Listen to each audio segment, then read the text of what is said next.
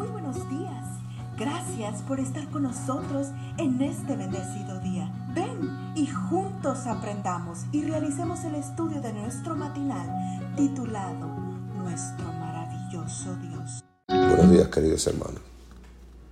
La lectura matutina para hoy 28 de octubre del año 2022 se titula ¿Qué estoy haciendo por él? Jesús les contó otra parábola. El reino de los cielos es semejante a un grano de mostaza que un hombre sembró en su campo.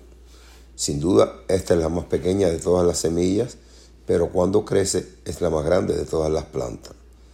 Lo dice Mateo 13, versos 31 y 32. Según nos cuenta John Stott, Nicolás era apenas un adolescente cuando él y cinco amigos de la escuela fundaron un grupo de oración. Lo llamaron la Orden del Grano de Mostaza. Su misión principal era llevar el Evangelio hasta lo último de la tierra. Su lema, nadie vive para sí. Cuando llegaron los años de universidad, Nicolás, cediendo a la presión familiar, optó por estudiar leyes en la Universidad de Wittenberg. Apenas se graduó en 1719, le tocó enfrentar su primera gran prueba. Era costumbre entre los nobles de la época que los recién graduados hicieran un recorrido por las principales ciudades de Europa. El objetivo era que los jóvenes llegaran a ser hombres de mundo.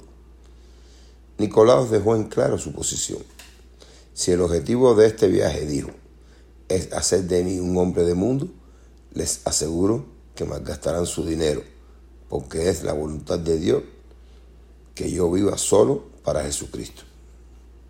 Y para Jesucristo vivió porque el conde Nicolás Ludwig von Zinzendorf le hizo honor a lo que según John Stout era su incuestionable, inquebrantable y envolvente devoción al Cordero de Dios. Solo tengo una pasión, declaró Nicolaus. Es Él, solo Él. Una pasión que comenzó temprano en su vida y que luego se profundizó cuando de visita en Düsseldorf por primera vez vio la obra Ex Homo, He aquí el hombre, del italiano Domenico Fetti.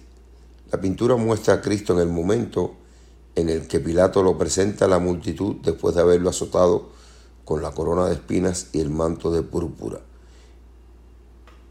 Dice el relato que el joven Nicolás contempló absorto el rostro de Cristo mientras leía la, las palabras escritas al pie del cuadro. Esto hice por ti. ¿Qué estás haciendo tú por mí? En los años que siguieron, Sissenborg usó su riqueza para la predicación del Evangelio.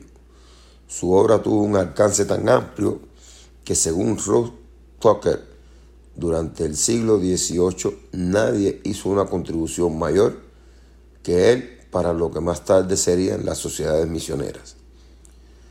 Poco después de leer la historia del conde Sissendorf, recordé el himno, ¿qué estás haciendo por Cristo mientras vida Él te da? ¿Sembrando está su palabra o te hayas durmiendo quizás? Himno del Linario Adventista, edición 2010, número 557.